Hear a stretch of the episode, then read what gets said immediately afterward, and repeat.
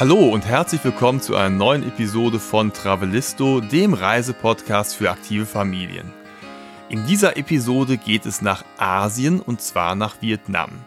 Vietnam steht ja schon seit langem auf unserer Bucketlist und wie es so ist, man kann ja nicht ständig reisen, man muss seine Wunschreiseziele ja nach und nach ansteuern. Und so haben wir uns schon immer mal wieder mit dem Land beschäftigt, auch wenn wir noch nicht da waren. Und umso schöner ist es, wenn man sich mit Menschen unterhalten kann, die Vietnam bereits bereist haben, so wie die Wipke vom Reiseblog reisemama.de. Wipke war letztes Jahr mit ihrer Familie unterwegs, ihren beiden Töchtern, die damals beide noch im Kindergarten waren, und ihrem Mann, und sie haben eine Backpacking-Tour durch Vietnam unternommen. Und da bin ich natürlich ganz hellhörig geworden und wollte mehr wissen.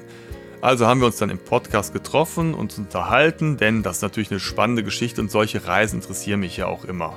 Wir haben uns unterhalten und Wipke hat davon berichtet, wie es ist, überhaupt durch Vietnam zu reisen, wie die Reiseroute aussah, welche Transportmittel es gibt, wie man mit öffentlichen Verkehrsmitteln, zum Beispiel Bus, Bahn oder Fähre von A nach B kommt. Was gibt es vor Ort überhaupt zu unternehmen? Was kann man neben dem Reisen alles erleben? Also kann man auch Urlaub machen im klassischen Sinne? Kann man sich erholen? Was gibt es zu sehen? Was gibt es zu erkunden? Also ganz viele Fragen und deswegen hat es mich auch sehr gefreut, mich mit der Wipke zu unterhalten und ein wenig Reiseinspiration von ihr zu erhalten. Also, auf geht's nach Vietnam.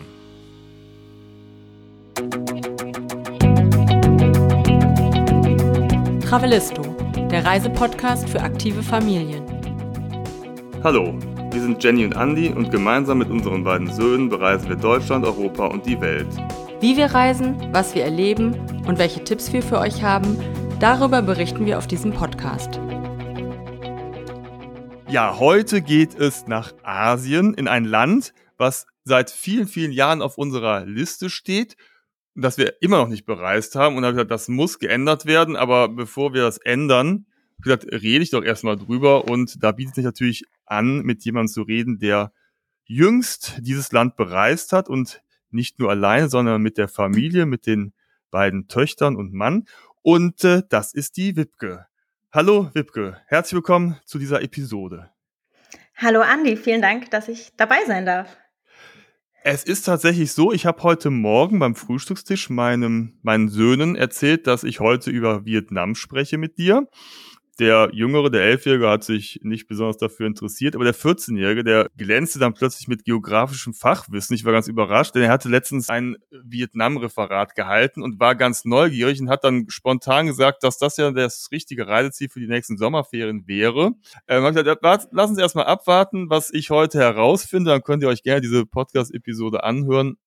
Und dann können wir entscheiden, ob das ein Reiseziel weiterhin für uns ist. Du hast ja einen Reiseblog auf dem du berichtest und darüber hast du auch über deine Reise berichtet.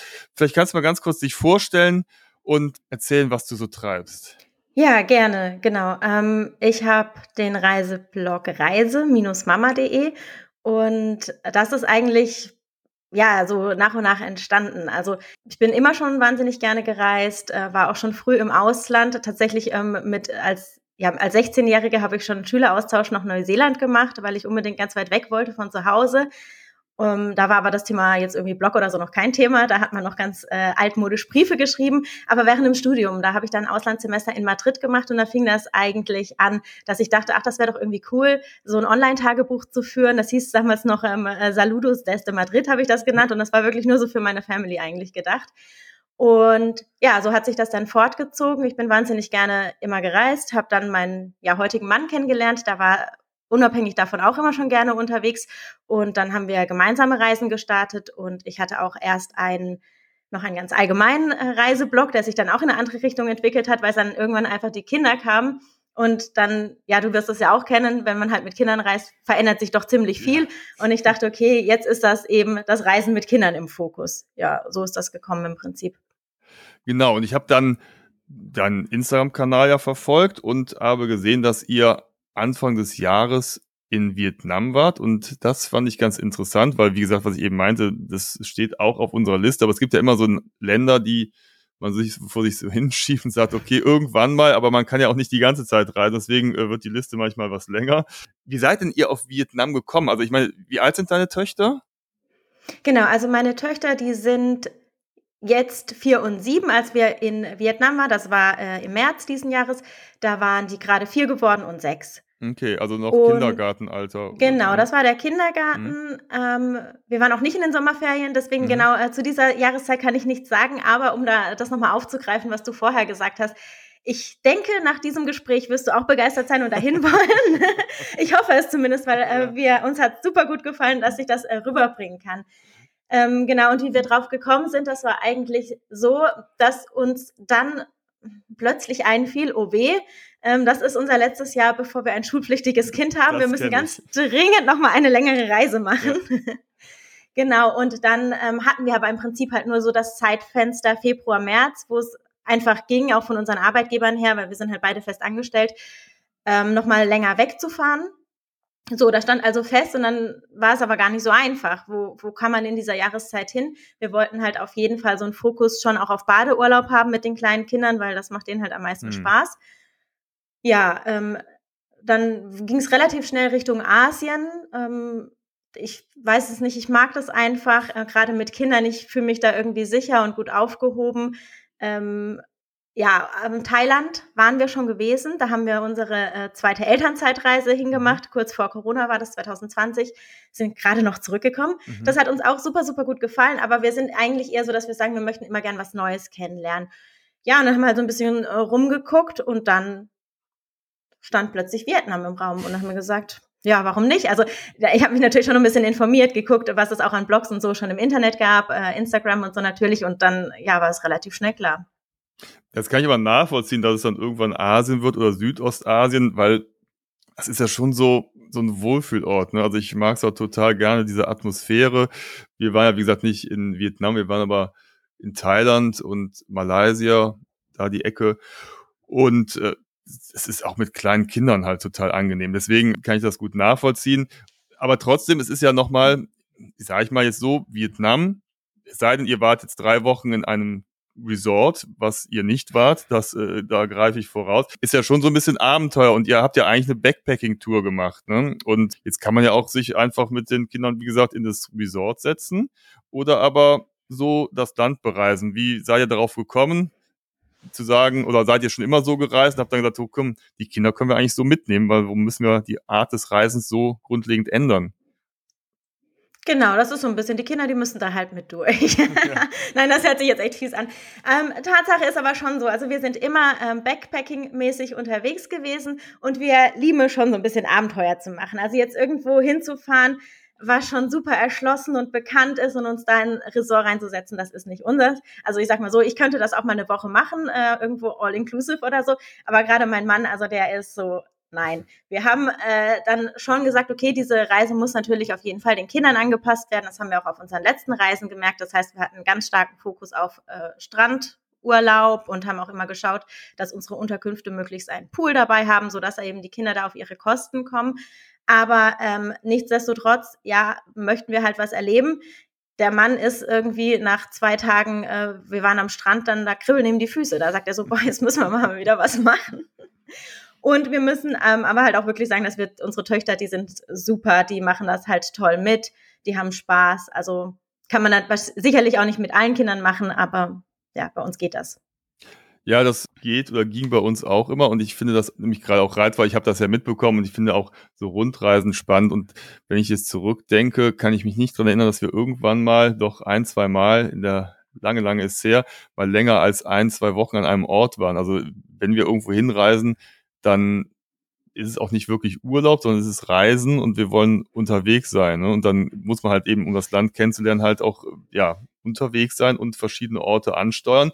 Und jetzt tatsächlich nach vielen Jahren haben unsere Jungs äh, den Wunsch geäußert, den nächsten Sommerferien doch mal länger als eine Woche an einem Ort zu bleiben, weil wir dieses Jahr in Japan doch sehr extrem unterwegs waren im Camper und war das Wetter schlecht und ja, wir waren sehr viel unterwegs und die haben sich einfach mal gewünscht, irgendwo mal länger zu bleiben. Und das müssen wir jetzt noch so einen Kompromiss aushandeln. Aber gut, das kann halt sich auch mal ändern. Ne? Aber man kann ja super das kombinieren. Und gerade mit kleinen Kindern, also eine Rundreise hat bei uns auch immer total gut geklappt. Ich glaube auch, also desto älter die werden, da ändert sich das nochmal, auch wenn die dann vielleicht irgendwie so im Urlaub auch Freundschaften knüpfen möchten oder so. Ähm, aber bei uns ist das jetzt noch nicht so ein Thema, wo die relativ klein sind, beziehungsweise die spielen halt zusammen ganz toll. Und dann, ja, wir sagen auch, also wenn wir halt schon gerade so eine Fernreise machen und so weit fliegen, dann wollen wir halt richtig was vom Land auch sehen, äh, möglichst viel mitnehmen, so viel wie geht. Und ja, das ist dann auch kein Urlaub. Also wir sagen immer, nach so einer Reise brauchen wir eigentlich Urlaub. Ja, das kenne ich. Aber es ist, es, ist, es ist inspirierend. Also es erfüllt, erfüllt mich trotzdem total. Ähm, ich brauche das. So, jetzt stelle ich mir mal vor, wir unterhalten uns. Ich habe überhaupt gar keine Ahnung von Vietnam und treffe dich, was ich jetzt hier gerade tue, und sagst, wie, was, wo, also all die Fragen. Ja, ihr habt eine Rundreise gemacht, ihr seid irgendwo gestartet. Seid ihr direkt dorthin geflogen oder gab es irgendwie das Drehkreuz, weiß ich nicht, ich kennst du nur mit Singapur oder Bangkok oder gibt es Direktflüge? Vielleicht fangen wir da mal an. Wie seid ihr dorthin gekommen nach Vietnam? Wo seid ihr gestartet? Genau, also wir sind von Frankfurt direkt nach Ho Chi Minh City geflogen. Da gibt's ähm, mit Vietnam Airlines auch Direktflüge, relativ viele sogar. Ich war überrascht. Und sind dann aber da nochmal direkt weitergeflogen mit einem Inlandsflug. Okay. Also viele werden jetzt wahrscheinlich die Hände beim Kopf zusammenschlagen, aber das kann ich direkt mal sagen. Ähm, Ho Chi Minh City haben wir komplett ausgelassen. Okay. Wir haben es uns überlegt, ähm, machen wir da eine Station, also bleiben wir erstmal ein paar Tage da, ähm, haben dann aber beschlossen, dass das als Einstieg nach so einer langen Reise mit dem Jetlag möglicherweise, mit dieser ähm, Temperaturumstellung, also wir sind ja aus dem Winter dann da in die äh, Hitze geflogen und dann noch so eine Großstadt mit so viel Trubel, dass wir das halt unseren Kindern nicht antun möchten. Und deswegen sind wir einfach nur umgestiegen und direkt weitergeflogen nach Quoc ähm, was die größte Insel Vietnams ist, so ein Urlaubsparadies, damit wir dann einfach am Strand entspannt erstmal einsteigen und uns akklimatisieren können. Das kann ich gut nachvollziehen. Wir haben es damals mit Malaysia gemacht, da sind wir nach Kuala Lumpur gefahren haben dann da zwei Tage verbracht. Und im Nachhinein hätte ich die mir komplett schenken können, weil es einfach nervig war. Und ne, so eine asiatische Großstadt, ist ja jetzt auch nicht das Entspannteste und dann bist du plötzlich da drin und das ist auch als Erwachsener schon manchmal ein bisschen anstrengend und dann mit Kindern, also mhm. kann ich gut nachvollziehen und äh, würde ich im Nachhinein dann auch eher so machen. Jetzt habe ich Vietnam gar nicht so, ich, ich habe ganz viele verschiedene Bilder im Kopf, aber gar nicht so als Strandparadies äh, oder so, obwohl es natürlich am Meer liegt und da muss es ja genauso. Ich meine, Thailand ist ja auch bekannt für seine Strände, das ist ja direkt daneben. Also ähm, erzähl mal, also das, da kannst du ganz normal äh, am Strand abhängen und äh, es dir gut gehen lassen. Genau. Also Ehrlicherweise ist es schon so, dass wir ähm, hinterher so ein bisschen Vergleich gezogen haben, Thailand, Vietnam und mhm. was die Strände angeht, liegt da Thailand auf jeden Fall vorne, würde ich sagen. Mhm. Also da sind so viele Traumstrände, das ist ja schon der Wahnsinn. Ähm, Vietnam, ja, ist gar nicht so bekannt für die Strände. Äh, wenn man dann so ein bisschen tiefer recherchiert, gibt's richtig, richtig viele tolle Strände. Ich meine, Vietnam ist ja ein sehr äh, dünnes, langgezogenes mhm. Land. Das heißt, die haben halt richtig viel Küste auch. Ähm, ja, genau. Also die, es, es ist halt so ein vielfältiges Land. Also sie haben auch diese wahnsinnig tolle äh, Kultur und Natur. Es gibt so, so viele Highlights, dass sich, glaube ich, viele Menschen einfach denken, ja, ähm, da müssen wir nicht auch noch an den Strand gehen, da gucken wir uns lieber die anderen Sachen an ich habe, ich kenne viele, die eine Rundreise gemacht haben, die wirklich die ganze Zeit Kultur äh, ja. gemacht haben und dann am Schluss noch irgendwie ein paar Tage Strandurlaub. Hm, das war halt für uns klar, dass das nicht geht mit den Kindern. Und dann habe ich halt eher geschaut, okay, wo sind die äh, schönen äh, Stranddestinationen oder wo sind halt auf jeden Fall schöne Strände und äh, wo kann man vielleicht in der Nähe dann noch ein bisschen mhm. was äh, unternehmen. Und dann haben wir das halt so geplant. Mhm. Ähm, vielleicht auch zur ähm, zur Reihenfolge. Also die ja. allermeisten, was ich so mitgekriegt habe, fliegen ähm, eher nach Hanoi mhm. und äh, machen sich dann eben vom Norden in den Süden auf den Weg. Was halt ganz gut ist, wenn man sagt, okay, man möchte sich erst Städte angucken, Kultur angucken, diese ganzen Tempels und was es so gibt. Und dann ein, enden die halt im Süden und machen da noch ein bisschen Strandurlaub. Dadurch, dass wir aber schon im März, äh, im Februar losgeflogen sind, Anfang März dann da waren, ähm, war das vom Wetter alles noch ein bisschen schwierig, weil oben im Norden wird es halt in Vietnam schon richtig kalt, auch im Winter. Mhm. Und auch, ähm, also den ganzen Norden mit äh, Sapa und so diese Bergregionen, die auch sehr, sehr schön sein müssen, haben wir komplett ausgelassen wegen dem Wetter. Wir sind wirklich nur bis Hanoi hochgekommen. Und auch da ähm, kann es halt noch irgendwie 15 äh, Grad und regnerisch sein im März ah, okay, oder noch ja. kälter. Mhm.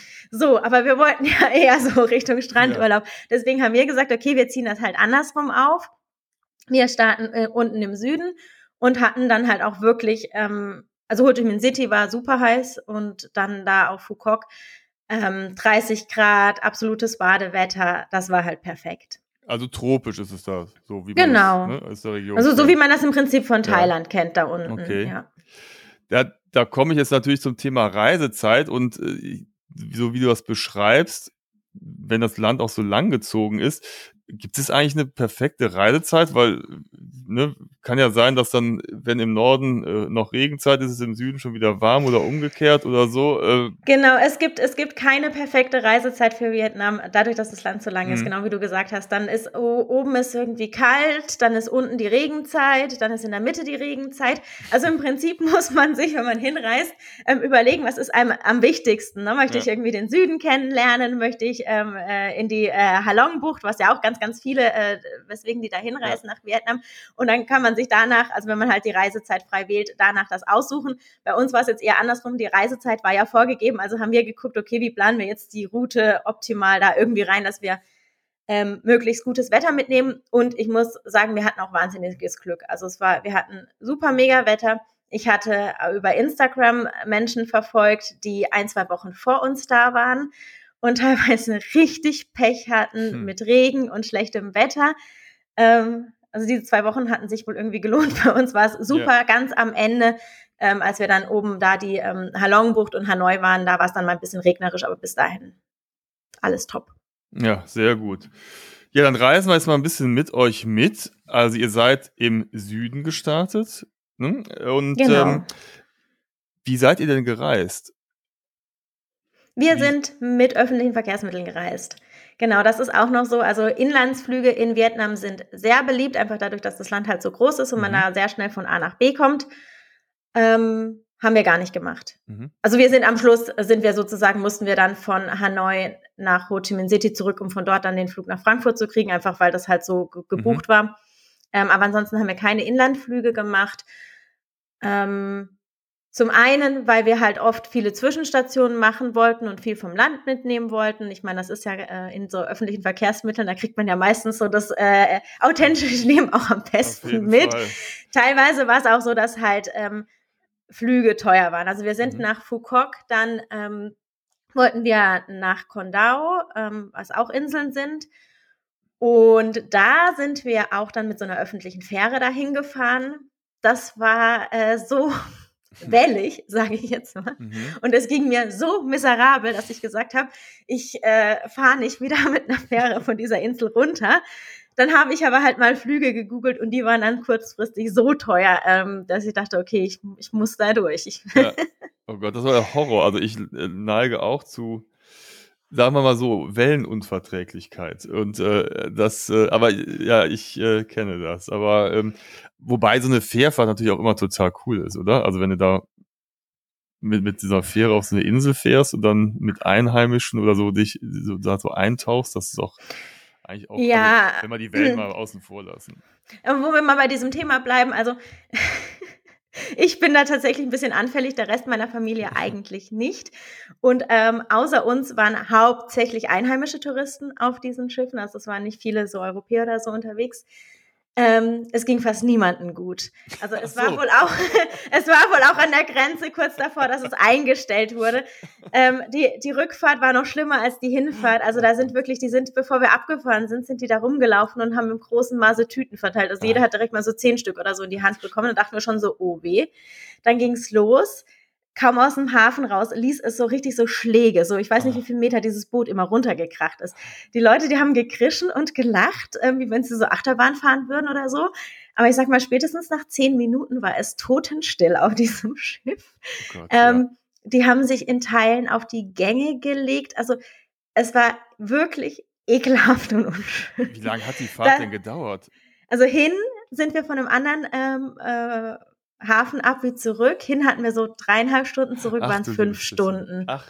Und es war, ja, ich war einfach nur froh, als wir angekommen sind. Ja. Das Lustige, den Kindern ging es auf der Rückfahrt auch nicht gut. Die Hinfahrt ja. haben sie noch ganz gut überstanden, die Rückfahrt nicht. Ähm, die, wir verlaufen in den Hafen ein und die direkt so happy, yay, jetzt sind wir da, alles wieder gut. ich habe dann mal den Abend noch gebraucht, um mich zu regenerieren. Ähm, das wäre so das Einzige tatsächlich jetzt von der Reise, wo ich vielleicht sagen würde, das würde ich nicht nochmal machen okay. und mit Kindern schon gar nicht. Also da würde ich gucken, entweder einen Flug nehmen, rechtzeitig buchen, dass der mhm. finanzierbar ist, ähm, oder diese Inseln auslassen. Also diese Schifffahrt, das, äh, Nee, Ja, aber ansonsten waren wir happy. Wir sind mit allen möglichen Arten von Bussen gefahren, von, also wir haben auch einfach halt immer irgendwie einen Bus von irgendwo nach irgendwo gebucht und mal war das irgendwie so ein super Luxus äh, mit ri richtig breiten Sitzen und allem Pipapo. Das nächste Mal war es irgendwie ein Sleeper, ähm, wo man dann liegen musste und drei äh, so liegen übereinander waren. Das habe ich Mhm. ehrlicherweise auch zum ersten Mal erlebt, dass es sowas gibt. Das ist natürlich ein bisschen ungeschickt, wenn man halt eine Tagfahrt hat und dann die ganze Zeit da so liegen muss. Ja. Ähm, Aber die sind alle ganz gut ausgestattet, ne? Oder so, also das sind jetzt nicht so, so klapprige Gefährte, oder? Also und mit, mit Toilette und allem drum dran, oder? Nee, nee, ist unterschiedlich, Ja? ist unterschiedlich. Ähm, also wir waren schon viel auch mit so klapprigen Gefährten Mhm. unterwegs und Toilette hatten die nicht, die haben dann Toilettenstopps gemacht. Mhm. Also es gab halt immer eine, bei langen Fahrten immer eine Pause, wo man dann äh, irgendwo auf so einem Rasthof, sag ich mal, gehalten hat und wenn man halt ganz dringend musste, konnte man da mal gehen. Mhm. Ja, ich, das ist jetzt schon nicht für jeden was, würde ich Mhm. mal so sagen. Also ich habe auch vorher ganz viel gelesen und recherchiert und es gibt schon viele Berichte im Internet, die sagen, na, da ist man ist doch wahnsinnig, wenn man mit diesen Bussen fährt und so weiter. Ähm, ja, also wir sind da jetzt nicht so, dass wir überall immer eine riesen Angst sehen und denken einfach, okay, die Menschen dort äh, fahren halt auch alle in Mengen mit diesen Bussen. Ähm, das machen wir einfach auch. Na, ich mein, besser kannst du ein Land nicht kennenlernen. Ne? Also ich, ich kenne es halt nur, da gibt's ja manchmal diese, diese so, so super krasse Busse, da denkst du, sitzt da wie in der Business Class und dann gibt's halt die ganz normalen Busse, wo du dann auch äh, so, ja, dich, dich quasi ganz einheimisch fühlst, weil es sehr authentisch zugeht, sagen wir es mal so. Und beides hat ja was. Ja, also ich glaube, wir sind halt meistens irgendwie an Bahnhof hingegangen oder irgendwo oder dann halt einen Bus am Bahnhof und haben halt gesagt, wir wollen ein Ticket von danach da so und sind dann halt so gereist, wie ja die Vietnamesen auch reisen. Es gibt schon auch so luxuriösere Reisebusse, die sind halt dann aber mehr so für Ausländer gedacht Mhm. und so, ne, wenn man über irgendwelche Agenturen äh, das Mhm. dann bucht und so, aber Mhm. das hatten wir eigentlich nicht. Das heißt aber, ihr seid relativ spontan gereist. Ihr habt euch vorher eine, Mhm. eine grobe Route ausgesucht und dann äh, habt ihr nicht vorher gebucht, sondern dann, wie du gerade sagtest, einfach so, morgen geht's weiter, dann holen wir uns mal ein Ticket. Genau, also wir haben uns die Route halt festgelegt, wo wir so ungefähr hinkommen äh, möchten. Dann wussten wir ja auch, wann unser Abflugdatum geht. Und dann hatten wir die ersten zwei Unterkünfte, also insgesamt waren das vier Nächte auf Foucault, hatten wir äh, vorab gebucht. Da kann ich einfach irgendwie besser anreisen, wenn ich weiß, dass wir auf jeden Fall irgendwo ein Dach über dem Kopf haben und danach gar nichts mehr. Das haben wir Mhm. dann immer spontan gemacht, wobei wir es schon meistens dann so machen, dass wir halt von der Unterkunft, wo wir gerade sind, dann übers Internet dann schon mal die nächste buchen. Also ich bin jetzt auch nicht jemand, der irgendwo ankommt und dann mal rumläuft und guckt, wo er übernachten kann. So, ähm, genau. Aber mit dem Internet, WLAN hat man da auch überall, selbst in den allereinfachsten ähm, Unterkünften. Also das hat halt gut geklappt.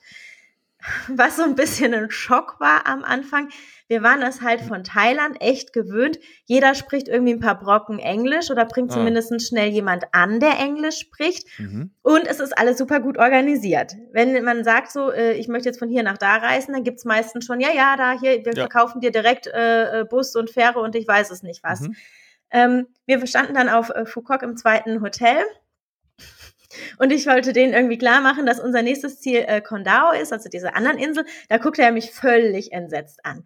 Ähm, meinte dann nur so, ja, das wäre ja äh, super weit.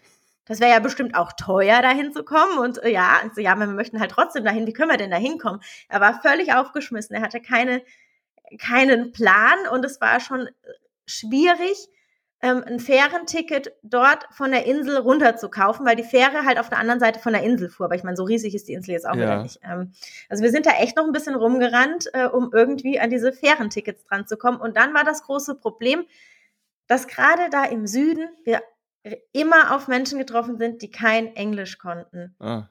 So, also ich habe das vorher noch nie auf Reisen genutzt, aber Google Translate war unsere Rettung. Mhm. Da haben wir dann irgendwas reingesagt und die haben irgendwas reingesagt. Äh, manchmal hat es funktioniert, in Teilen, ja, standen da halt Mhm. Sachen, da konnte man sich totlachen, aber ist halt nicht weitergekommen. Und da habe ich echt gedacht am Anfang, boah, das war total eine doofe Idee, das funktioniert so überhaupt nicht, das wird der Mega-Stress. Mhm. Ähm, ja, Aber aber dann sind wir, ja. Ist es dann touristisch gar nicht so erschlossen oder ist es einfach so, dass die da für, für solche Gelegenheiten oder nicht, nicht vorbereitet sind? Weil ich kenne es auch, dass es man sonst ja immer sehr lösungsorientiert ist auf so Urlaubsinseln.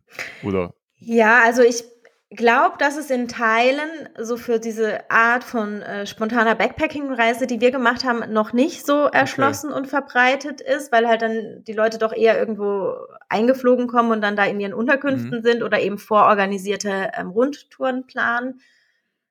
Ja, wobei man dann sagen muss, ähm, wir haben uns dann auch eingefunden, sind ein bisschen zurechtgekommen besser und desto weiter wir dann Richtung Norden gereist sind, desto besser war es dann. Also man hat das dann schon krass gemerkt, zum Beispiel Hoi An, diese äh, Lampionsstadt. Ich glaube, da kennt man auch oft diese Bilder äh, von dieser wunderschönen Altstadt mit überall diesen Lampions und mhm. so.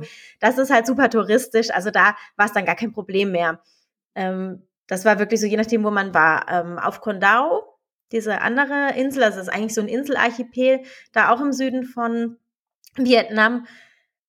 Da war es halt so, dass wirklich wenige ähm, andere Touristen waren, wobei, nee, das stimmt auch nicht. Es waren ganz viele Touristen da, aber das waren alles inländische Touristen. Oh, also die Vietnamesen ja, ja, genau, selber ne? reisen ja. auch sehr gerne. Also okay. es war ganz viel los. Es gab auch ganz viele äh, Unterkünfte, auch im günstigen Preissegment, wo wir unter waren, unterwegs waren, war es gar nicht schwierig, was zu finden.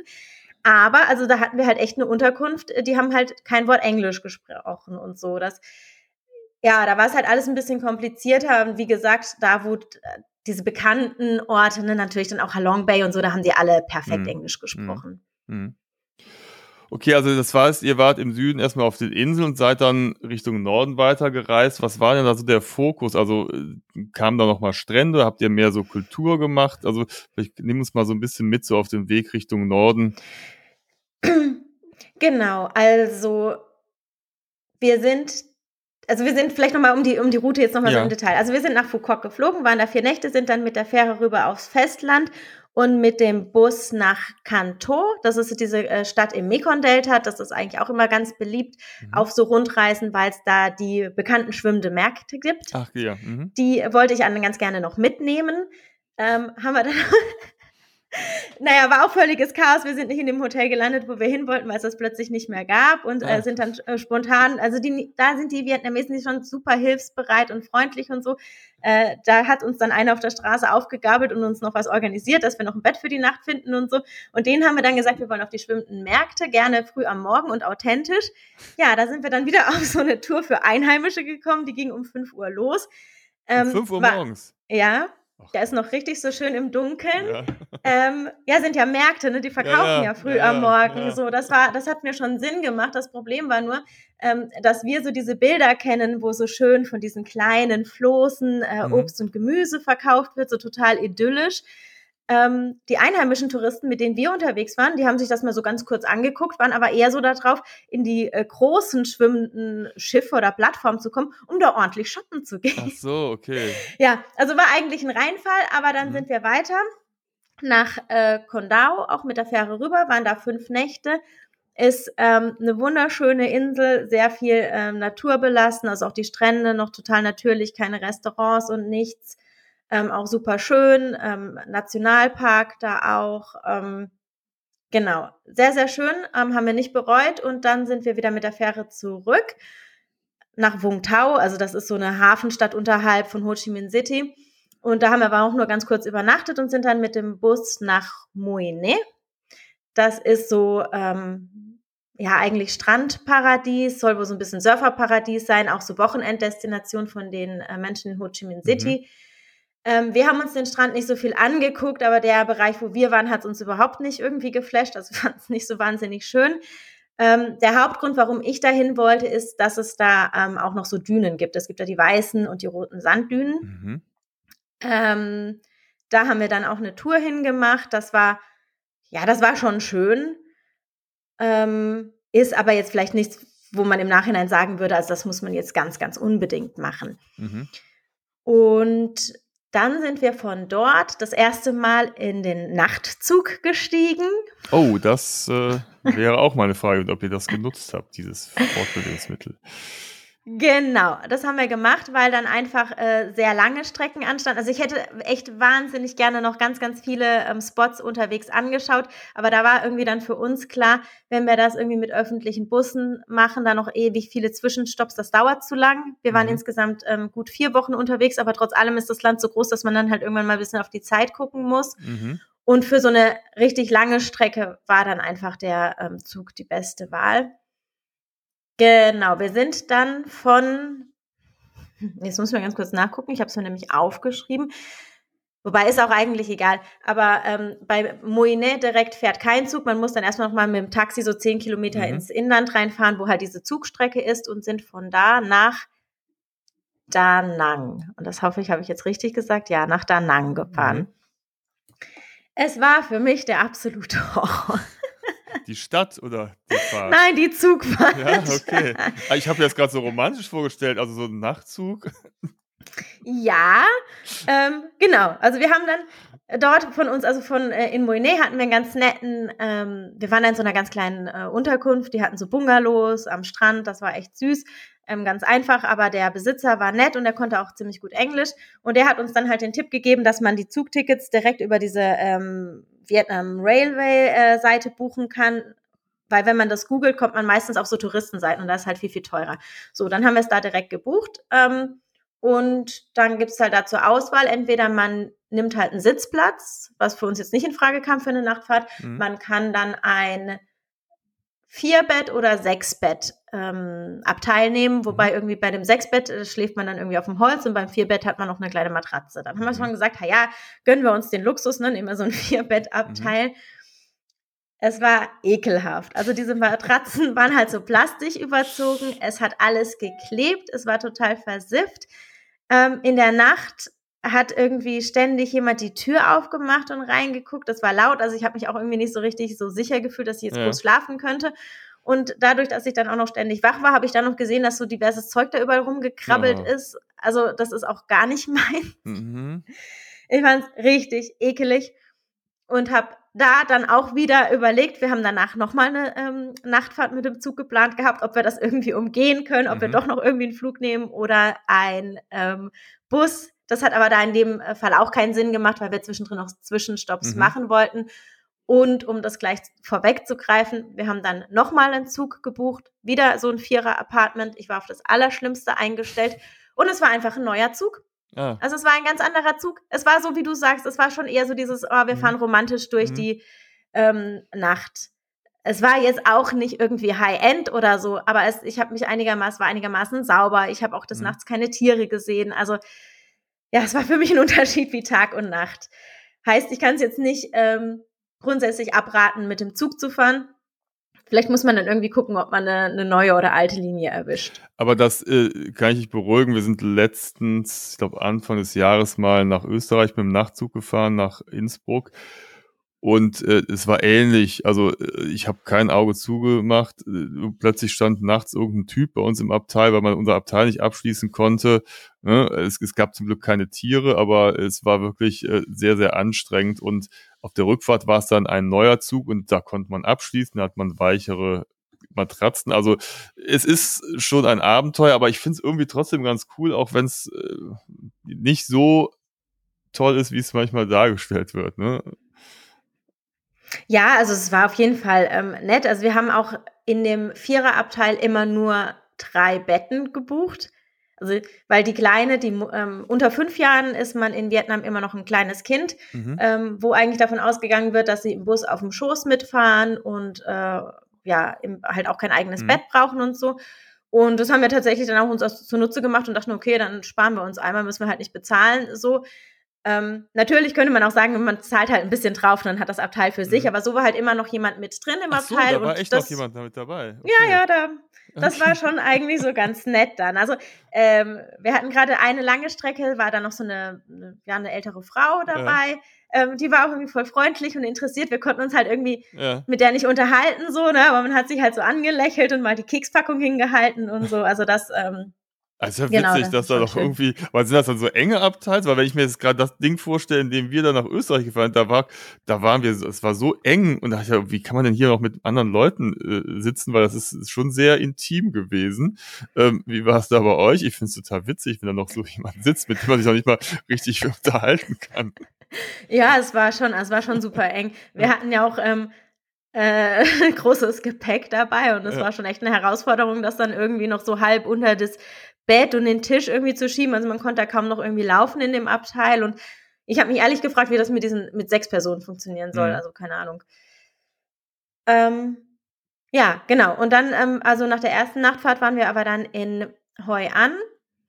Und da haben wir es aber auch so ein bisschen aufgeteilt. Also wir wollten uns halt diese Stadt auf jeden Fall anschauen, mit der schönen Altstadt, diese Atmosphäre, mit diesen Lampions überall und so. Aber es war uns auch gleich klar, dass wir das jetzt nicht ewig lang mit den Kindern machen können. Mhm. Und dann waren wir zwei Nächte direkt in der Stadt und dann nochmal zwei Nächte am Strand, weil ich weiß jetzt gar nicht wie viel, aber wirklich nur so drei Kilometer oder so von, von der Altstadt entfernt, ist halt auch ein, ein Strand oder halt, ja, das Meer mit wirklich schönen Strandabschnitten. Und da sind wir dann auch nochmal geblieben. Ähm, Hoi An ist jetzt so in der Mitte. Ich habe gerade mal auf der Karte geguckt. Genau. Das ist so, ihr, ihr seid mittlerweile so in, in der Mitte ungefähr angekommen. Und aber ihr konntet es immer noch verknüpfen mit Strand, dass die Kinder auch mal so auf ihre Kosten kommen das ist ja ganz gut. Vietnam ist ja die ganze Linie, ist ja Küste. Ne? Genau. Was so ein bisschen ärgerlich war, ich habe mir dann äh, in Hoi An direkt den Magen verdorben. Das war auch so das einzige äh, medizinische Problem, sage mhm. ich jetzt mal, was wir auf der kompletten Reise haben. Also mir ging es halt einen Tag echt schlecht. Wir hatten da noch Fahrräder geliehen, das kann man da auch wirklich mhm. richtig gut machen. Ähm, war für uns immer ein bisschen schwierig, weil wir brauchten halt Fahrräder mit zwei Kindersitzen. Und ja. das war ähm, nicht immer einfach zu bekommen, aber da haben sie es uns auch organisiert. Da kann man richtig schön in der Landschaft ähm, außenrum auch äh, kleine Fahrradtouren machen. Mhm. Da ging es mir aber wirklich so dreckig. Ich bin irgendwie ein paar Meter gefahren und dachte, okay, jetzt kriege ich einen Kreislaufzusammenbruch. Mhm. Entsprechend ähm, hatten wir da aber zum Glück auch eine Unterkunft mit einem kleinen Pool und unsere Große hatte da gerade ähm, ihren Seepferdchenkurs zu Hause auch angefangen und dann hat die immer fleißig Schwimmen trainiert. Mhm. Wir haben auch gesagt so, also wir nehmen Pool, aber dann üben wir auch jeden Tag. Mhm. Ähm, Genau, das war da und dann ähm, der Strand dort ist aber auch super schön und dann war halt so die Idee, okay, dann sind wir am Strand, eben auch wieder für die Kinder, ähm, können da spielen, aber man ist halt auch super nah zu der Stadt, wenn man nochmal in die Stadt äh, ja. reinfahren möchte abends. Ähm, wobei wir das dann überhaupt nicht mehr gemacht haben. Wir haben von dort dann noch einen Ausflug zu den Marble Mountains, Marmorberge gemacht. Die sind zwischen ja, äh, Hoi An und Da Nang, also noch mhm. so ein mhm. bisschen nördlich von Hoi An. Da hatte ich ehrlich gesagt vorher gar nicht viel dazu gefunden. Haben wir noch überlegt, ob wir das machen sollen, aber das war für mir so ein totaler Tipp. Also wenn man schon mal da, da Nanghoi an ist, unbedingt äh, auch diese Marble Mountains mhm. besuchen. Das ist total cool. Das sind so, ich glaube, insgesamt fünf so große Marmorberge, die wirklich, da ist es total flach eigentlich, die Landschaft. Und dann stehen die da halt plötzlich so mittendrin. Mhm. Und auf einen kann man ähm, hoch und da sind dann halt ganz viele Tempel und Höhlen und super tolle Aussichten ähm, über die ganze Landschaft. Also es war richtig schön. Mhm, toll. Genau. Und dann äh, sind wir sozusagen wieder zurück nach Da Nang. Also Hoi An hat selber gar keine ähm, Zugstation mhm.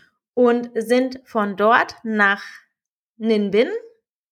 Und das ist eher so ländliche Region. Jetzt sind wir schon ziemlich weit oben. Ja. Also ich glaube 100 Kilometer oder so unter ähm, Hanoi.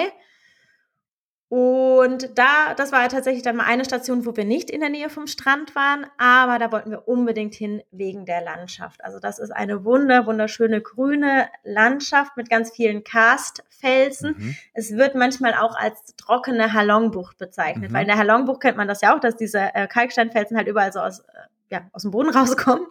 Und da ist es halt auch so, nur dass halt zwischendrin ja grüne Reisfelder sind, aber auch ganz, ganz viele ähm, Flüsse. Und da gibt es, jetzt muss ich einmal hier nachgucken, Drang an. Also ich spreche die auch diese ganzen Namen ja, halt so aus, wie man die schreibt. Ne? Keine ja, Ahnung, ob das so heißt. Aber ich meine, für alle, die das nachgoogeln wollen, ist das optimal. Ja, ja, auf jeden Fall. Also Einfach so schreiben, wie ich das spreche. Ich, ich kann damit was anfangen und kann dann parallel bei äh, Google mir die, die Orte anschauen. Das ist ja manchmal interessant, wenn Einheimische das aussprechen, dann hört sich das ja komplett anders an. Ne? Ja, ja, total. Wir hatten, auch zwischen, wir hatten auch zwischenzeitlich das Problem, wir sagten irgendwie so, wir, wir wollen nach Rachgia, das war so ein Hafendingens. Und dann haben die uns total irritiert angeguckt. Keiner wusste was. Das irgendwie heißt, ja, das heißt irgendwie Rachsa oder so ja. haben die das irgendwie ausgesprochen. Ähm, ja, genau. Aber für äh, die deutschen Zuhörer, also Drang an, waren wir. Ja, wir verstehen dich. das ist ein ähm, UNESCO-Natur- und Kulturdenkmal, eine äh, ja eben Wasserlandschaft dort ähm, mit diesen Bergen und ganz vielen Höhlen. Und es gibt dort drei Touren. Also man wird da, man nimmt da diese kleinen Kanuboote, wie heißen die denn ja so? In, Kanu, in, in, Kajak, Kanu. Ja, mhm. in, ja, also mehr so wie in Thailand sind es Longtail, aber ich glaube, mhm. die heißen jetzt nicht Longtail, so. aber sehen so, so ähnlich sehen die halt aus. Wo mehrere ähm, Leute drin sitzen. Genau, da sind, Okay. ähm, das ist da, dort ist es dann so, da ist eine, ein, eine Rudererin, also es waren tatsächlich viele Frauen, die dieses Boot halt rudert und Mhm. dann sitzen, ich glaube, so vier Personen, also Ah, so okay. auf so, so einer Doppelbank da drin. Und das sind dann ganz viele Flüsse und dann kann man sich eben eine von drei Routen aussuchen, äh, wie man dann da rumfährt. Ähm, ob man mehr Tempel ansehen will oder durch mehr Höhlen durch oder durch die längste ein Kilometer lange Höhle durch. Mhm.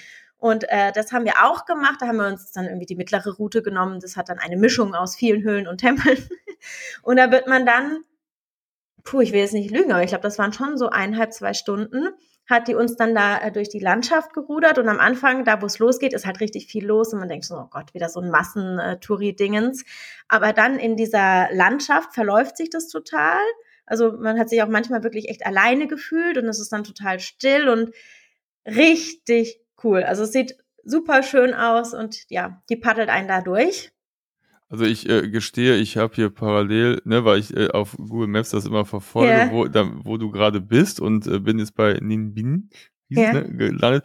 Das sieht ja traumhaft aus. Das ist ja Hammer. Ja, mega. Also- ich verstehe gar nicht, warum ganz viele Leute irgendwie dann in Hanoi und so sind und da gar nicht hingehen, weil das ist wirklich echt, ich glaube, eine Stunde oder so mit dem Bus von Hanoi entfernt. Ja, sehr Mega cool. schön. Und ähm, unser absolutes Highlight dort aber, das möchte ich noch sagen, war, ähm, da gibt's auch noch die äh, Moa Cave oder den äh, Hang Moa ähm, Berg.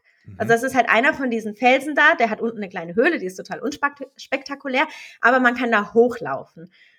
Ich weiß nicht, 500 Stufen oder so, ist mega schweißtreibend. Unsere große Tochter hat es alleine geschafft. Mhm. Die ganzen äh, hier europäischen äh, Touris waren total verschwitzt und verschnauft. Unser Kind ist da hochgelaufen, da war ich super stolz. Und es ist so, so schön. Also das ist, ich glaube, eins unserer Lieblingserlebnisse, Highlights von dieser Rundreise, wenn man da oben steht und diesen Ausblick hat über diese Ja. Karstlandschaft, diese Reisfelder, Flüsse. Mega. Also wer nach Vietnam reist, sollte sich das äh, merken. Ja, absolut. Also äh, ja, ich bin jetzt schon begeistert vom Zuhören und vom Spinksen. genau. Und dann wurde uns aber auch die Kna Zeit schon knapp. Ja. Und äh, wir sind von dort dann mit dem Bus wieder um, und zwischendrin eine ganz kurze Fähre, aber da ist der ganze Bus auf die Fähre gefahren, nach Cat Ba. Das ist die größte Insel in der Halong-Bucht. Und natürlich, klar, wollten wir die Halong-Bucht Mhm. auch mitnehmen. Ähm, aber wir haben halt gesagt, äh, viele machen von Hanoi einfach so ein, äh, die buchen das, dann fahren die mit dem Bus dahin, fahren ein oder zwei Nächte durch die Bucht und wieder zurück. Wir wollten das so ein bisschen länger machen, deswegen haben wir gesagt, okay, wir nehmen ein äh, Hotel oder eine Unterkunft auf Cat Ba, ähm, gucken uns das da an, weil die ja auch schon in der Bucht drin ist und Mhm. machen aber von dort aus dann noch eine Cruise. Mm, Das war auch, ich dachte so, okay, ist ja super, wir buchen das dann da vor Ort. Übers Internet war es auch eh irgendwie ein bisschen schwierig rauszufinden, was ist da jetzt gut und brauchbar und so. Das war ein bisschen problematisch, weil wir kamen dann an, haben uns auch direkt um so eine ähm, ja, Schiffstour gekümmert. Aber es war richtig schwierig, noch was zu finden, weil wir wollten eigentlich zwei Übernachtungen machen und ähm, ja, oder zwei bis drei. Es sollte eher so ein einfaches Boot sein, halt nicht so ein super schickes Riesendampfer. Mhm. Und da sind wir echt einen Nachmittag rumgerannt, bis wir was gefunden haben. Ach, ist das so? Doch, also ich meine, das ist ja ein Hotspot, aber ist es dann echt so, dass. Ja, also scheinbar wird halt viel direkt von Hanoi aus da ähm, Okay. verbucht. Also ich habe jetzt äh, gehört, dass es irgendwie total leer noch war in der Mhm. Bucht im Vergleich zu vor Corona, weil auch die ganzen ähm, chinesischen Touristen wohl noch nicht zurück waren jetzt Anfang des Mhm. Jahres. Das liegt ja dann ganz nah da oben äh, Mhm. zu China auch. Ja. Ähm, genau, aber es gab halt so ein paar Stellen, äh, wo wir nicht geankert sind, wo wir vorbeigefahren sind. Da lagen halt gefühlt diese ja, Kreuzfahrtschiffe, jetzt nicht so Ja. ganz riesig, aber schon große Dinger so dicht an dicht. Also die Bucht ist schon echt voll und es Wow. war scheinbar noch leer. Entsprechend gab es halt nicht so viele ähm, Boote. Ja, und da mussten wir echt gucken. Aber ähm, genau, wir haben es auf ein Boot geschafft, was wirklich ein bisschen schade war. Das war halt die einzige Zeit, wo es wettertechnisch dann nicht mehr so Mhm. schön war. Also es war äh, die ganze Zeit grau. Es hat auch zwischendrin mal genieselt, während wir da waren auf Katbau und in der Halongbucht. War trotzdem mega. Also ich war ein bisschen so schade nur für die Fotos, dieses Ja. äh, super äh, smaragdklare Wasser und so. Das hat man jetzt eher selten gesehen, aber es war trotzdem, es war auch ein totales Highlight, würden wir wieder machen. Okay, weil das wäre meine Frage gewesen, weil ich habe äh, hier und da schon mal so Stimmen gehört, die gesagt haben, ach, Halongbucht ist doch überlaufen und doch so toll doch nicht. Und ich weiß nicht, wenn ich da hinfahren würde, würde ich schon trotzdem mal einen Blick ja. riskieren und dann nicht sagen, okay, ich fahre jetzt einfach vorbei. Also, wie hast du es empfunden? Genau, also wenn man schon da ist, muss man es auf jeden mhm. Fall machen. Das ist mega. Ähm, wir haben ich will jetzt ja auch keine Werbung machen, aber ich habe das auch öfters gehört. Wir haben ähm, äh, äh, über Cutbar Ventures oder so ja. heißt das Dingens, die sitzen halt auch da direkt auf Cutbar und machen Touren in die Halongbucht und äh, werben halt damit, dass sie halt auch so kleinere und authentische mhm. Touren machen. Also es sind jetzt nicht diese großen Luxusdampfer, ähm, sondern ja eher so kleine Schiffe. Und dann hatten wir da irgendwas gebucht und dann haben die uns sogar noch umgebucht, weil die so voll waren und die Gruppen irgendwie nochmal anders zusammengestellt haben. Und wir waren dann auf so einem ganz kleinen Schiff. Wir waren zehn Erwachsene plus unsere zwei Kinder. Mhm. So, dann hatten wir halt einen Guide dabei, äh, ja, äh, der noch ein, ein, Koch und einer, der das Schiff gelenkt hat, so ungefähr. Also es war eine kleine Gruppe, das war so total familiär, überschaubar. Und dann sind wir in die Bucht reingefahren und er hat auch immer gesagt, er guckt halt, dass wir irgendwie woanders sind, äh, wie die anderen mhm. äh, Schiffe. Und dann genau, dann haben wir da äh, an diesen äh, tollen Felsen irgendwie geankert. Wer wollte, konnte dann vom Boot ins Wasser springen und zu ja, so einer kleinen Insel schwimmen, ja. wo dann so ein süßer Strand war. Ähm, wir haben zweimal Kajaktouren ähm, gemacht das war mega. Gut, ich meine, die eine Kajaktour war mein schlimmstes Erlebnis der ganzen Reise, aber weil davon abgesehen, nein, das war wirklich mega. Wieso? War, war, war, waren wieder Wellen oder? ja, ja, genau. Nein, also, ja, gut, ich meine, das ist ja schon geschützter durch diese ja, ja. ganzen Felsen, aber es ist ja im Meer letztendlich so. Und dann ist es halt so geplant, man macht eine Kajaktour immer zwei Erwachsene in so einem mhm. Kajak drin. Oder ja, das sind ja meistens auch mhm. Paare mhm. oder Befreundete, die da unterwegs sind. So, aber wir hatten ja die zwei Kinder da und zu viert in ein Kajak ging halt nicht. Mhm. Das heißt, ich saß mit äh, unserem kleinen Kind in einem Kajak und mein Mann mit der anderen mhm. Tochter in einem anderen. Und dann ging es halt los. Ich saß allerdings vorher noch nie in so einem Kajak. Das heißt, ich steige in das Ding rein. Erstmal hat mich die Strömung total abgetrieben. Ich war völlig überfordert, wohin ich jetzt paddeln soll. Ähm, naja, habe das dann irgendwann auf die Reihe gekriegt und dann ging's los. Und wir sind durch eine Höhle durch Ach. in so ein, oh, wie heißt denn das halt, so eine Innenbucht, ne, die so ja, umschlossen war. So, ja. so, jetzt war die Höhle dunkel, es war total niedrig ah. und ich konnte nicht lenken. Ich bin ständig irgendwo dagegen. Dann meinte der Guide zu mir, ich soll mich doch einfach mit den Händen an der Decke abstoßen so und so halt vor, das äh, Boot vorwärts bewegen.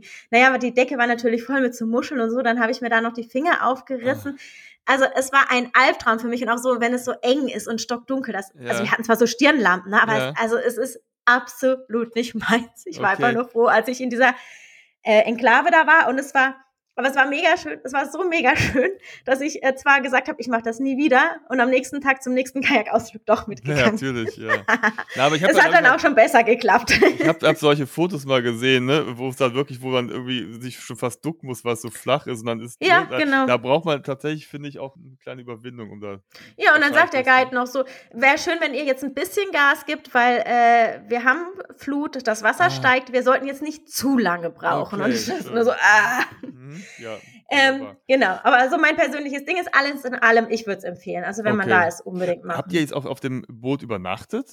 Genau. Ja, also das heißt, ja. weil du meinst eben, Koch war dabei, also ihr wart da komplett versorgt und seid dann da gemütlich durchgeschippert und habt dann aber, was ich ja ganz cool finde, also nicht nur irgendwie vom Boot geguckt, sondern auch mal ein bisschen Action gehabt. Genau, da waren halt so mit ähm, Ausflügen dabei und ja, ja super. Verpflegung. Bett, alles. Ich glaube, ich würde das auch machen. Das habe ich auch bisher oft erlebt. Also wenn man immer sagt, ja, die, die super Highlights eines Landes, da, da muss man eigentlich gar nicht hin. Das lohnt sich nicht. Also ich finde, das fällt mir schwer zu sagen, nee, ich fahre da jetzt vorbei. Also ich finde, da bestimmte Sachen muss man sich einfach mal angeguckt haben, sich auch vielleicht mal selbst ein Bild gemacht haben. Es ist ja auch meistens nicht ohne Grund, ne, dass die so beliebt ja. sind. Ja. Ne? Das ist einfach schön und klar ja. ist es nervig, wenn viele Leute da sind. Wir sind auch lieber wo, wo man alleine ist, aber trotz allem, also ich finde auch so Highlights muss man irgendwie mitnehmen. Dazu vielleicht ganz kurz, äh, wir haben am Anfang ganz, ganz lange überlegt, ob wir nach Foucault fliegen, ja. auf diese Insel, ja. weil da liest man auch so, so viel mhm. Negatives. Es ist nur Massentourismus, mhm. es ist äh, vermüllt und furchtbar. Und ja, es stimmt auch. Also wir haben da Sachen gesehen, das ist unglaublich. Die bauen da riesige Spaßparks, Wasserparks hin, irgendwie komplette Fake-Städte, wo noch kein Mensch mhm. drin wohnt. Das ist total spooky, da durchzulaufen. Aber wir haben halt eigentlich da mit die schönsten, traumhaftesten Strände auch gefunden auf der mhm. ganzen Vietnamreise. So, das ist halt, mhm. ne, es gibt immer zwei Seiten, auch wo gehe ich halt ja. hin. So. Und ich finde auch, wenn man es vorher weiß, man sich so einstellt drauf, ne, dann kann man damit irgendwie ganz gut umgehen. Also wenn ich jetzt irgendwo hinfahre und erwarte da jetzt die einsamsten Orte und dann ist da plötzlich der Massentourismus, dann ist der Schock natürlich groß. Aber wenn ich weiß, das ist ein Hotspot, dann finde ich, kann ich mich darauf einstellen. Und dann habe ich es oftmals gar nicht so extrem erlebt, weil ich ja irgendwie wusste, dass es mich, was mich erwartet. So ein Stück weit. Ne? Okay, Halongbucht und dann, das war schon ja. gegen Ende der Reise wahrscheinlich. Genau, ne? dann, dann war die Zeit eigentlich schon um. Ja. Wir haben am Schluss tatsächlich für Natur und gegen Stadt uns mhm. entschieden. Mhm. Also wir sind dann nach Hanoi gefahren hatten da aber nur noch eine Nacht. Okay. Ähm, dazu kam, dass dann irgendwie unser Rückflug noch so doof umgebucht wurde, dass das mit dem Anschluss gar nicht geklappt hätte. Das heißt, wir sind da angekommen, erstmal in das Office von der Airline, haben das äh, geklärt, dass wir überhaupt zurückkommen. Hatten dann noch kurz äh, halt den Nachmittag, sind da durch die ähm, Altstadt gelaufen. Mega schön. Und ohne das, Kinder würde ich mehr Zeit einplanen. Ist ja. Hanoi das, wo diese Züge so durch die Häuser genau, fahren, so ganz genau. knapp vorbei? Habt ihr das auch gesehen? Oder wart ähm, ja, also genau, die Sache war dann so, ähm, dass es dann unserer einen Tochter nicht so gut ging. Mhm. Die war, das war, glaube ich, einfach die Aufregung vor mhm. der Rückreise dann schon. Genau, ich hatte ganz viel vorab zu dieser Train Street recherchiert, weil ich dachte, okay. oh, mega Fotospot, ja. ich brauche ja, das, ich will das ja, erleben. Sie ist offiziell irgendwie geschlossen worden, dann doch wieder geöffnet. Das Ende vom Lied war, dass ich dann abends mit den Kindern auf dem Hotelzimmer war und mein Mann alleine hingegangen mhm. ist. Und ähm, es war so ein bisschen so, wie man das in, ähm, im Netz aktuell auch liest. Man kommt da offiziell nicht rein, es ist zu, aber es laufen da Leute rum, die einen ansprechen, ob man in ihr Restaurant kommen will, da was trinken will. Ah. So, da nehmen die einen mit.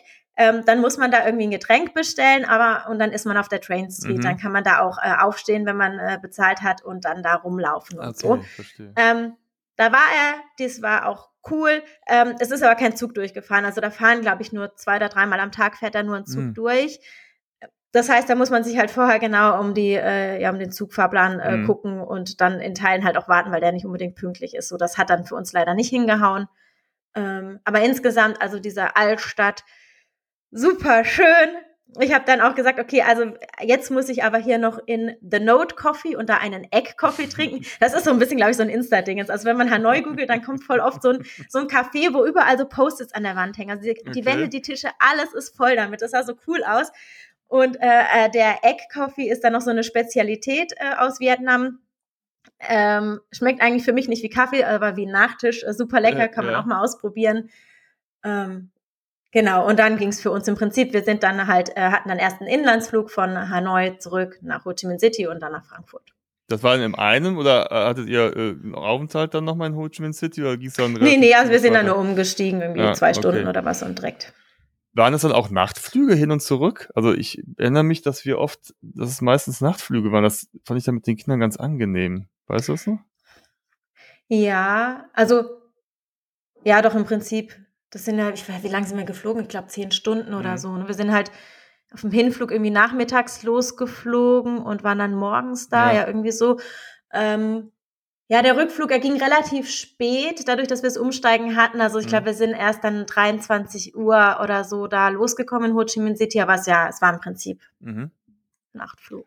Die Kinder haben auch schön geschlafen. Ja, ja, das, äh, weil wir sind dann irgendwann mal in die andere Richtung, so Richtung USA geflogen und da hat man festgestellt, oh, das ist äh, vom Rhythmus her nicht so vorteilhaft, wie wenn es mit Kindern in die andere Richtung nach Asien geht und das, das äh, fand ich immer ganz mhm. angenehm.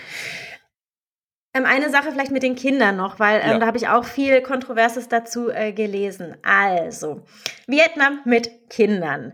Die Vietnamesen lieben Kinder, die finden die toll, die verhätscheln die. Also unsere Kinder haben auch regelmäßig irgendwo äh, noch Kekse und ein Eis geschenkt gekriegt und so weiter und so fort.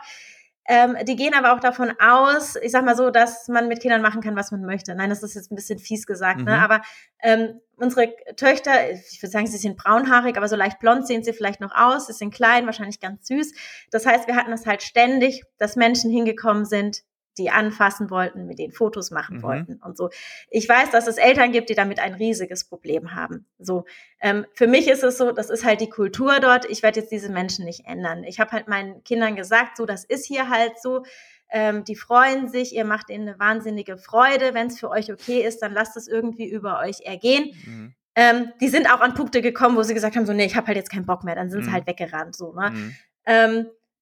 Genau, das ist so das Einzige, aber ansonsten halt super, super äh, kinderfreundlich und lieb und hilfsbereit. Ja. Aber wie du sagst, man muss sich da ein Stück weit drauf einlassen. Also unsere Jungs waren, als sie jünger waren, richtig blond. Ne? Und dann bist du da mit so zwei kleinen Jungs unterwegs und in Asien und ich weiß nicht, wie viele Menschen die angefasst haben oder sie sollten irgendwie eine Schwangere anfassen, damit das Kind auch dann blond wird oder irgendwie so, also die absurdsten Geschichten und äh, teilweise hatten die Jungs, haben sich über sich ergehen lassen, wie du auch geschildert hast. Und manchmal hatten die auch einfach keinen Bock, dann haben wir auch gesagt, so sorry, jetzt, jetzt nicht, ne, aber ähm, es war teilweise schon so, als ob da irgendwie so ein Celebrity da durch die Stadt rennt und alle guckten, das ist schon irgendwie schon ein bisschen abgefahren, ja. Aber die meinen es ja gut, die Leute, ne? Und, und manchmal haben sie auch nicht verstanden, warum man dann gesagt hat, so jetzt ist gerade nicht, ne? Weil sie dachten, ich, ich will doch gar nicht, ich will das Kind doch nur umarmen oder einen Kuss geben und die Jungs standen da so, uh, also ja. Ja, ich, ich denke halt nur so, weil wir jetzt irgendwie hier gerade so drauf sind, ne, dass wir unseren Kindern beidringen, hier, ja. äh, mein Körper gehört mir ja. und keiner darf dich ungefragt anfassen und nicht mal Oma ein Küsschen geben und so. Äh, ja, das ist halt eine andere Mentalität genau. und nur weil ich da jetzt kurz im Urlaub bin, äh, werde ich das denen äh, nicht beibringen oder die da umdrehen. Ne? Dann ja, ja. muss man damit halt klarkommen. So ist meine Einstellung. Aber so insgesamt, ähm, wie würdest du das jetzt so, so auch das Reisen mit Kindern beschreiben? Ist immer so deine Erfahrung so als Fazit, auch was so die, die Infrastruktur angeht, die Verpflegung. Also ich weiß ja nur, in Vietnam muss es tolles Essen geben, weil wenn ich hier zum Vietnamesen gehe, ist das schon lecker. Hier ist dann erst im Original. Ne? Also wie hat das so insgesamt funktioniert? Wie würdest du das so als Reiseland mit Kindern, mit den ganzen äh, Gegebenheiten vor Ort bewerten? Super. Also, okay, danke. um das mal kurz zu machen. ähm, genau, also ich glaube, es ist ja schon rausgekommen, wir waren halt so super äh, basic, low mhm. budget mhm. unterwegs. Ähm, auch das funktioniert mit Kindern gut. Ich kann jetzt ehrlicherweise zu kulinarischen Highlights nicht so wahnsinnig viel sagen, weil unsere Kinder ähm, da nicht so richtig offen sind, was Essen angeht. Das heißt, die haben halt meistens irgendwie äh, gebratenen Reis oder gebratene Nudeln mit irgendwie aber nur Möhren oder so bestellt. War in Teilen äh, aufgrund des Sprachproblems schwierig, aber wenn sie uns verstanden haben, haben sie das immer liebend gerne gemacht. Es gibt ja auch die ähm, relativ bekannten Banh Mies. Das sind wie so ähm, äh, Baguette-Brötchen, die halt unterschiedlich belegt sind. Sowas kann man sich auch immer super gut als Snack und so kaufen. Ähm, genau, aber wir waren halt meistens an so Straßenständen, kleinen mhm. Restaurants und haben halt da einfach irgendwas gegessen. Also ich fand es auch immer ähm, super lecker. Ich esse vegetarisch, hatte da auch nie Probleme, irgendwie was zu finden. Das ist ja in Asien eh. Mhm. Ähm, Genau, wie gesagt, wir sind halt relativ äh, entspannt, äh, was äh, auch ein bisschen ungemütlicheres Reisen mit Kindern in irgendwelchen öffentlichen Bussen ohne Anschnallgurt. Und äh, ich weiß nicht, ich hab, bin auch noch nie auf die Idee gekommen, in Asien äh, das Taxi zu fragen, warum sie jetzt keinen Kindersitz haben. So, da liest man ja so vieles. So, da, so sind wir halt. Aber ähm, wenn man jetzt irgendwie ein bisschen luxuriöser und so unterwegs sein möchte, geht das halt auch.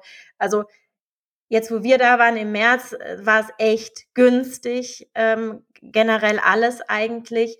Man kann sich halt auch mal ein Taxi mit einem Fahrer nehmen mhm. und irgendwo hinfahren lassen, ne, wenn man nicht mit dem Bus fahren mhm. möchte und so. Das, das geht halt alles. Es gibt natürlich auch die schickeren Unterkünfte und die Kinder können auch überall Pommes bestellen und Pizza und so. Also ja, das geht notfalls auch. Aber ich finde, was du gesagt hast, also kann ich mich auch daran erinnern, immer so ein einfaches Reisgericht oder Nudelgericht mit Gemüse, das ist ja für Kinder auch eigentlich wunderbar. Da gibt's ja nichts zu meckern, da gibt's ja keine exotischen Gewürze oder sonst abgefahrene Sachen drin, sondern das, das finde ich ist immer so eine gute Basis, äh, gerade für Kinder, die nicht so experimentierfreudig sind. Hm.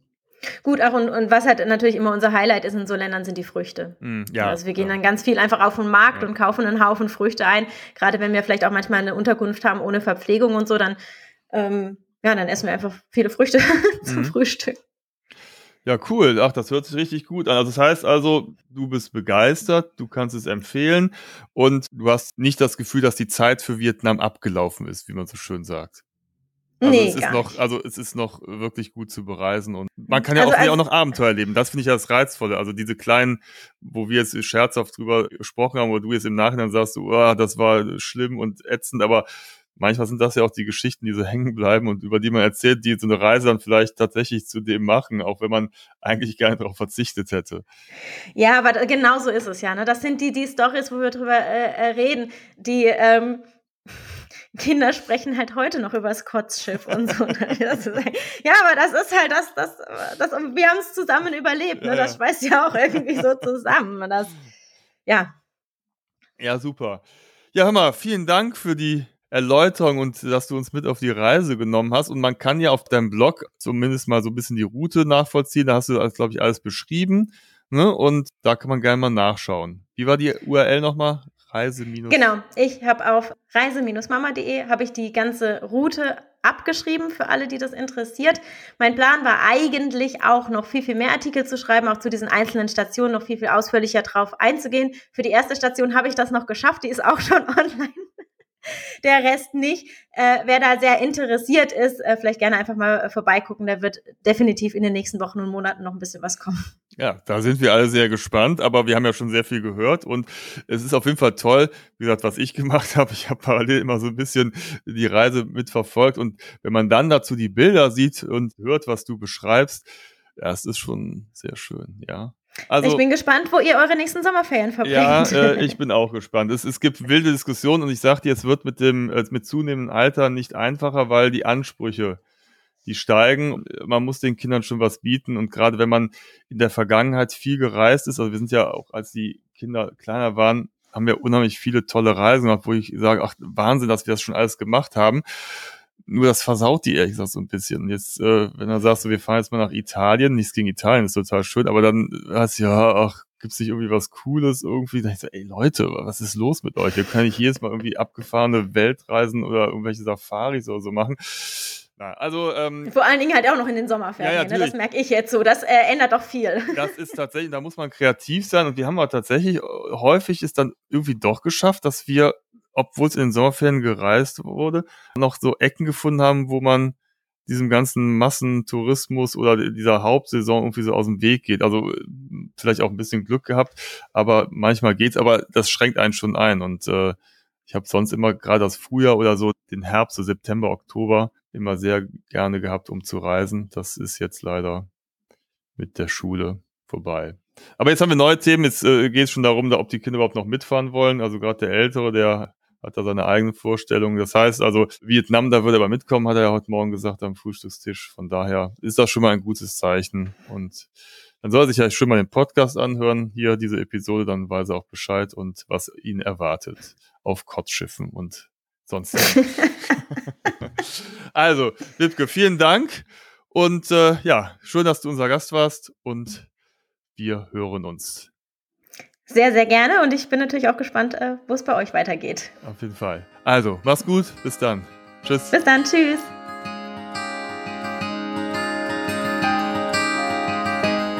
Vielen Dank nochmal an Wipke für das nette Gespräch und die vielen Eindrücke aus Vietnam. Und wenn ihr da mal mehr nachlesen wollt, kann ich euch nochmal den Blog von der Wipke ans Herz legen: www.reise-mama.de. Wenn euch diese Episode gefallen hat, dann würden wir uns freuen, wenn ihr unseren Kanal abonnieren würdet, denn dann verpasst ihr auch in Zukunft keine der weiteren Episoden. Oder schaut auch gerne mal bei uns auf dem Kanal vorbei. Vielleicht gibt es schon bereits Episoden, die euch interessieren über Reiseziele, die wir bereits behandelt haben, über die wir berichtet haben. Ansonsten können wir auch immer wieder unseren Blog euch empfehlen www.travelisto.net. Da gibt es eine Menge Reiseinspiration, ob es jetzt hier direkt um die Ecke ist, in Nordrhein-Westfalen, in Deutschland, Europa, der Welt. Also ich glaube, da gibt es für jeden ein wenig Geschichten und Inspiration für die eigene Reise. Ja, dann bedanke ich mich für die Aufmerksamkeit und wünsche euch noch eine gute Zeit. Bis zum nächsten Mal bei uns im Podcast.